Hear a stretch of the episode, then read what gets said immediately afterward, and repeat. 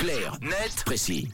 Et oui, nous y sommes, euh, c'est mardi, aujourd'hui, euh, journée d'Halloween. Et du coup, Claire Net Précis euh, se compose ce matin, Tom, de sirop de glucose, de sucre et de gélatine. Exactement, Mathieu, comme les bonbons que vous donnerez ce soir aux enfants sous la menace d'un sort, en tout cas normalement. Et oui, c'est la période d'Halloween, les bonbons sont partout dans les commerces de toutes les formes, de toutes les couleurs et de tous les goûts possibles et imaginables. Vous êtes amateur dans le 6-9 de bonbons? Je crois. hein, Ouais, ça va, ça va. Quand même, ouais, ouais, ça vaut pas la charcuterie, mais quand même.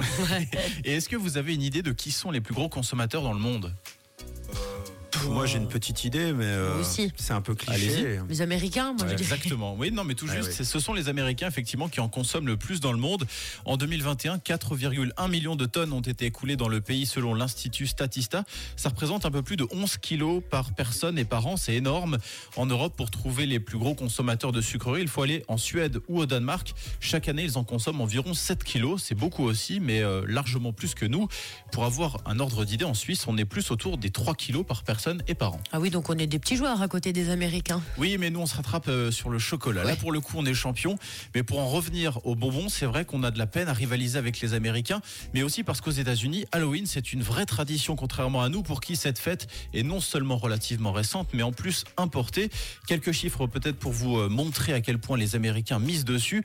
Selon les calculs de Vox, durant la période d'Halloween, 300 000 tonnes de bonbons sont vendues. Ça fait quasiment 2 kilos par Américain, rien que pour ces quelques jours. Ah oui, c'est c'est beaucoup en effet. C'est beaucoup et la fête d'Halloween est un vrai moteur pour l'économie américaine grâce aux bonbons, mais pas seulement, Camille et Mathieu. Il y a deux autres choses dont les Américains raffolent durant cette fête et pour lesquelles ils sont prêts à dépenser encore plus, à votre avis? Les déguisements, Les déguisements, bravo, et les citrouilles, on en a plein le studio. les décos. Les décorations, Ah oui, exactement, bien joué. Chaque année, les Américains dépensent l'équivalent de 2,6 milliards de dollars pour les bonbons qui vont être distribués aux enfants ce soir. Mais les dépenses pour les décorations montent à 2,7 milliards et même à 3,2 milliards pour les déguisements.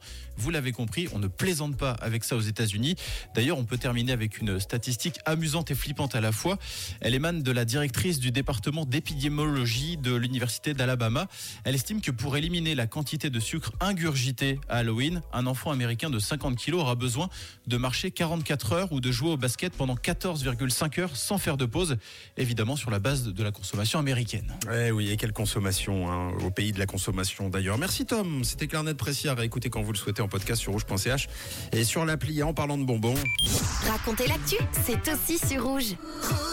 En parlant de bonbons, on vous donne un peu plus de détails dans quelques instants, mais on a lancé un défi à, John, euh, John euh, du week-end, euh, qui va partir du Valais dans quelques minutes et nous rejoindra en studio avant 9h. Et sur le chemin, il va devoir récolter un maximum de bonbons et profiter, peut-être, jouir de la générosité de celles et ceux qu'il va rencontrer. C'est toi qui lui as donné ce défi? Mais oui, pas le choix. Il a interdit de rentrer en studio les poches vides, donc il va falloir l'aider. On vous raconte tout en détail dans quelques minutes après Mary.